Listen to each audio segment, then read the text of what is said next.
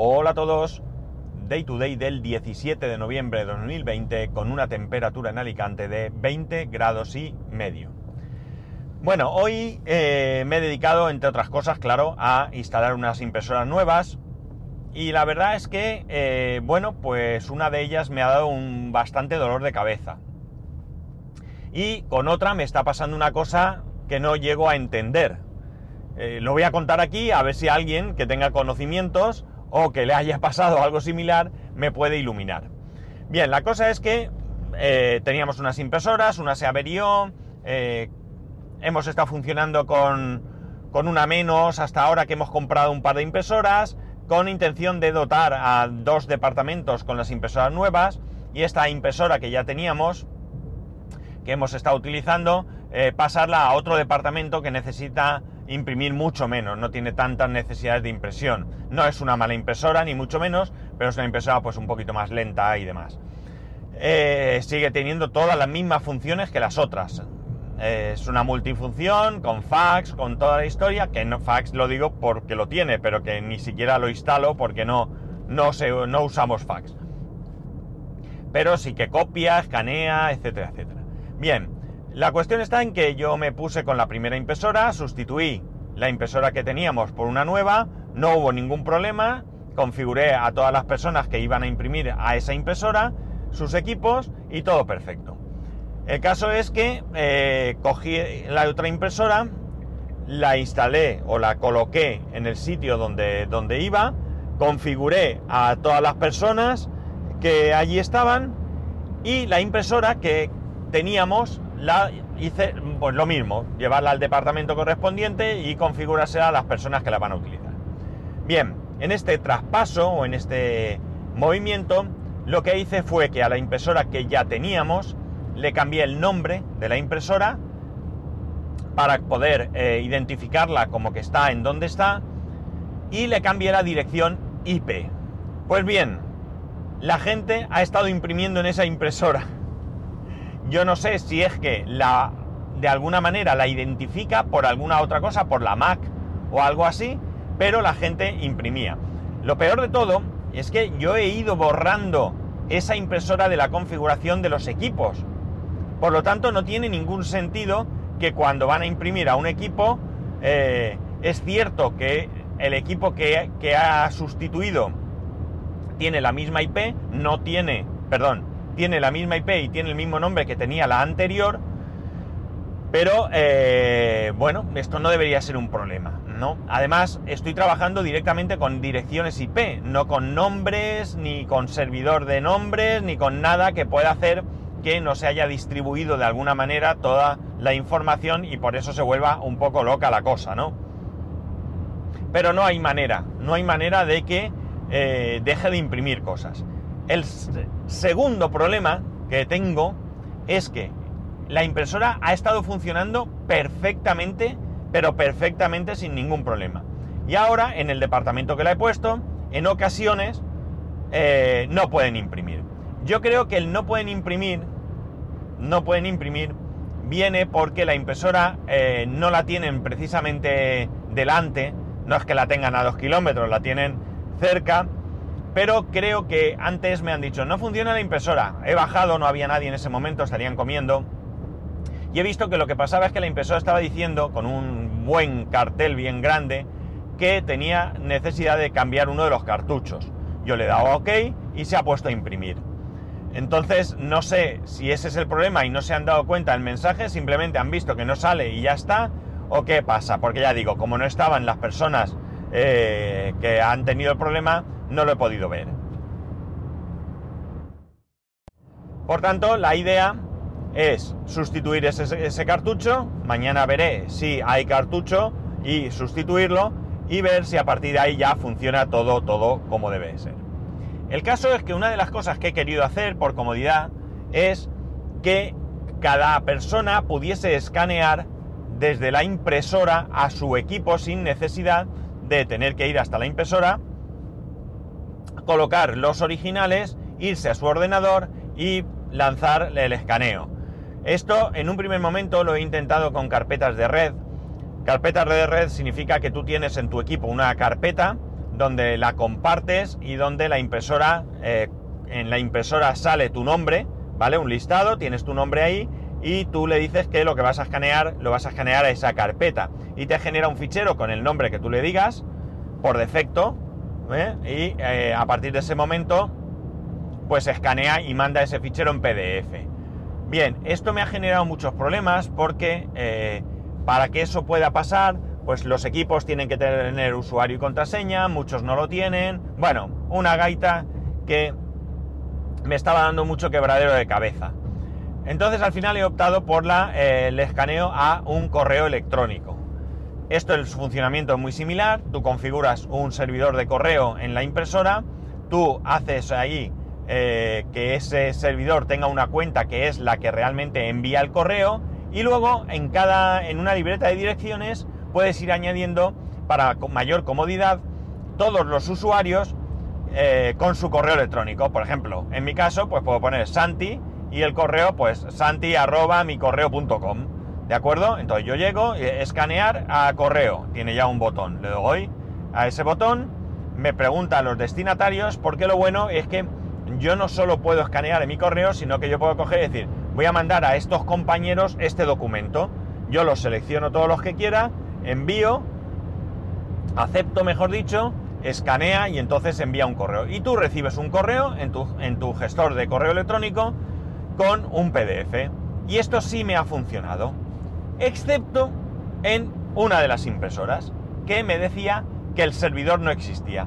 Increíble, porque sí existe y porque ese servidor es el mismo que está funcionando, estaba funcionando en la que estaba y estaba, vamos, en las otras dos impresoras. Bien, después de mucho darle vueltas, he caído en la cuenta que lo primero que hice con la primera impresora de las dos iguales fue actualizar el firmware. Hay una aplicación donde tú te la descargas, le das, busca la impresora. Yo marqué las dos impresoras para que actualizara, pero no sé si es que el sistema no puede, o sea, la, aplicación, perdón, no es capaz de aplicar, a ver si lo digo, de actualizar las dos a la vez o simplemente que algo pasó, pero no la actualizó y estaban en diferentes versiones. No importa que estuvieran en diferentes versiones, lo que importa es que una de ellas no estaba en la última versión. Después de darle vueltas y vueltas y vueltas y hacer un montón de cosas, al final digo, voy a actualizar. Mm, he caído en la cuenta y he actualizado. Ni siquiera me he tenido que descargar el fichero porque lo tenía guardado. Ha sido actualizar, le he dado a probar sin tocar absolutamente nada de la configuración de envío de correo electrónico y ha funcionado la primera. Con lo cual, está claro que algo raro había ahí que le impedía funcionar. Os digo que la pantalla era exactamente igual, los menús igual. La verdad es que comparando, lo único que diferencia uno de otro es cuando vas a la información y te indica la versión del firmware que tiene una y que tiene la otra. Por lo demás, absolutamente igual todo. O yo, por lo menos, no he sido capaz de ver nada, con lo cual entiendo que todo lo que hay se haya modificado de una versión a otra es a nivel interno, ¿no? Errores eh, y cosas así. Quizás este mismo error estaba reportado y se solucionó, pero yo no tengo esa información. En ningún sitio he visto ningún, eh, ninguna ningún aviso de que, eh, bueno, pues está esa actualización. Es verdad que para mí las páginas de HP, son HP estas impresoras, siempre han sido bastante, bastante mejorables, muy mejorables. Eh, antes la velocidad era terrible, ahora parece que ha mejorado, no es que tampoco sea para despeinarse, pero ha mejorado bastante, las cosas como son. Pero bueno, en cualquier caso, fijaos vosotros qué tontería, como eh, que no eh, solemos hacer mucho caso a la hora de actualizar el firmware, es cierto que actualizamos aplicaciones, actualizamos sistemas operativos, etcétera, pero no solemos actualizar, incluso a drivers tampoco solemos actualizar muchas veces, ¿no? Y es muy importante actualizar. ¿Qué ocurre? Que a veces tenemos eh, miedo a que esa actualización haga que otras cosas no funcionen. Y no es descartable, no es una tontería pensar eso. Por ello, es mejor tener cuidado a veces con qué actualizaciones eh, se hacen, ¿no? Y bueno, si es un equipo crítico, es un equipo de trabajo donde tengáis algo a lo que tenéis que acceder de manera continuada, no la juguéis y esperar un poco a que la gente diga qué pasa, ¿no? Eh, aquí hacemos eso, o sea, nosotros por ejemplo tenemos algunos equipos Mac y la, en el departamento de diseño y la, ya ha salido el Big Sur y nadie se atreve a actualizar. Me ha parecido muy bien porque nadie ha cogido y de manera eh, autónoma ha, ha, decidido, ah, mira, aquí esto está, le doy y punto. No, sino que, bueno, pues lo tenían ahí en barbecho y yo he hablado con ellos y les he dicho, a ver, yo lo tengo instalado, me está funcionando bien. Son personas que en su casa también trabajan con Mac, por lo tanto ya sabían de todo esto y de hecho me han confirmado que en su casa tampoco se han atrevido a actualizar, ¿no? Por tanto, yo, eh, bueno, pues eh, esperaremos un, un tiempo y cuando veamos que efectivamente no existe ningún tipo de error que les pueda a ellos afectar, más que nada porque perderíamos mucho tiempo. Si resulta que con Big Sur no funciona, eh, bueno, pues tendríamos que echar para atrás, y hacer toda la movida, restaurar una copia de seguridad, etcétera, etcétera. Con lo cual eso lleva tiempo, lleva mucho tiempo y bueno, pues no es plan de ponerse a perder el tiempo porque en el fondo al final estamos trabajando, ¿no? Eh, pero es muy importante ir siguiendo las actualizaciones. Ya digo, normalmente actualizar aplicaciones, las aplicaciones muchas veces eh, te avisan, que tengo aquí una actualización, tú ya actualizas o no, o bien tienen la posibilidad de actualizaciones automáticas por defecto y nadie se fija en ello y le da continuar, continuar y se quedan. Y con el sistema operativo pasa lo mismo.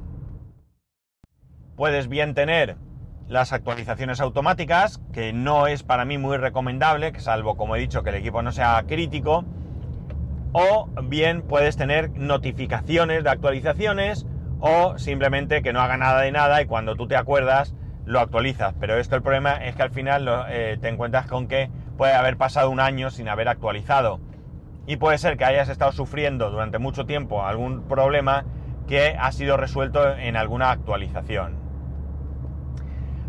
Pero bueno, al final eh, se trata de hacer las cosas eh, con un poco de cabeza, ¿no? Ya digo, si el equipo es crítico, no te lances a la aventura, haz copia de seguridad y si no es crítico, pues bueno, tú mismo, eso ya a tu elección. Yo reconozco que soy bastante valiente para actualizar, excepto en algunos casos. Por ejemplo, me envalentoné y me instalé la actualización, la, perdón, la beta de Sur. ¿Qué ocurre?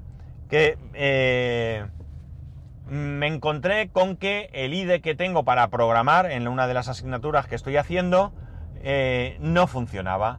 No funcionaba porque no conseguía permisos para acceder a las carpetas del equipo. Algún tipo de fallo al actualizar a la versión, pues no sé si fue a la beta última o ya a la Golden Master, no estoy muy seguro. El caso es que esto el problema se solucionó. Eh, no es tampoco un problema que a mí me, me impidiese continuar con mis estudios, porque lo que he estado haciendo es, como tengo una partición con Bootcamp y Windows 10, pues arrancar con Bootcamp y Windows 10. La, el IDE está también para Windows y para Linux, creo. Sí, creo que Linux también. Me, y he estado trabajando con Windows y se acabó. Pero claro, esto es un rollo porque inicia, no sé qué. Total, que ahora está funcionando. Desde la, como he dicho, la última eh, actualización e incluso con la 14.1 me está funcionando bien y bueno, pues yo lo que he hecho ha sido que ya me he, mm, me he bajado de, las betas. Ya tengo Big Sur, tengo Big Sur, digamos, eh, versión definitiva a la que toque en este momento, que es la 14.1. Me funciona todo lo que necesito y las actualizaciones pues ya veremos más adelante, o las betas cuando el año que viene venga el Big North o como quieran llamarlo, ¿no? Como ellos crean, ¿no? Pero sí que es verdad que ahí he corrido demasiado riesgo. Y mira que ya os he dicho en otras ocasiones que cada vez me gustaba menos la idea de correr riesgos. Eh, al final, eh, ya digo, cuando, cuando surge algún problema de software principalmente, eh, lo primero que hay que hacer es buscar si hay una actualización que resuelva ese problema. Hay veces que nos estamos dando cabezazos contra la pared para solventar un problema, como me ha pasado a mí un poco con este problema de la impresora y resulta que una simple actualización que dura unos pocos minutos ha resuelto el problema sin, sin tener que intervenir más, ¿no? Esto debería de a alguien como yo que lleva tantos años hacerle un poco, eh, digamos, actuar así, ¿no? Directamente. Oye, no me va, miro cuatro cosas, antes que nada, esas cuatro cosas veo que no van, pues nada, lo siguiente que tengo que hacer es ver si hay una actualización, ver la lista de eh, soluciones y bueno, pues a partir de ahí mm, actualizar y probar, ¿no? Me hubiese ahorrado bastante tiempo. La, la cosa, vamos, tampoco es que me haya ido a todo el día, pero bueno, he perdido un tiempo ahí que podría haber empleado en otra cosa, ¿no? Al final se ha quedado todo instalado, la gente muy contenta de ver que ya puede imprimir, que todo el mundo tiene impresora cercana, que la gente, todo el mundo puede escanear, simplemente es acercarse al escáner, darle al botón y cuando va a su...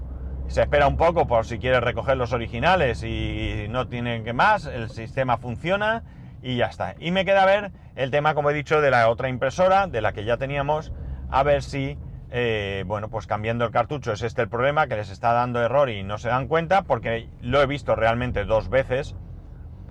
Y bueno, ya está, no, no tiene más historia. Y ya está, esto es lo que hoy tenía para vosotros. Me he entretenido hoy con impresoras y otras cosas, claro, que es que suena que he estado todo el día con las impresoras y ni mucho menos, he estado con otras cosas.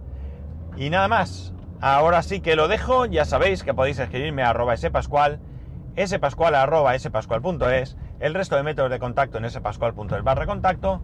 Un saludo y nos escuchamos mañana.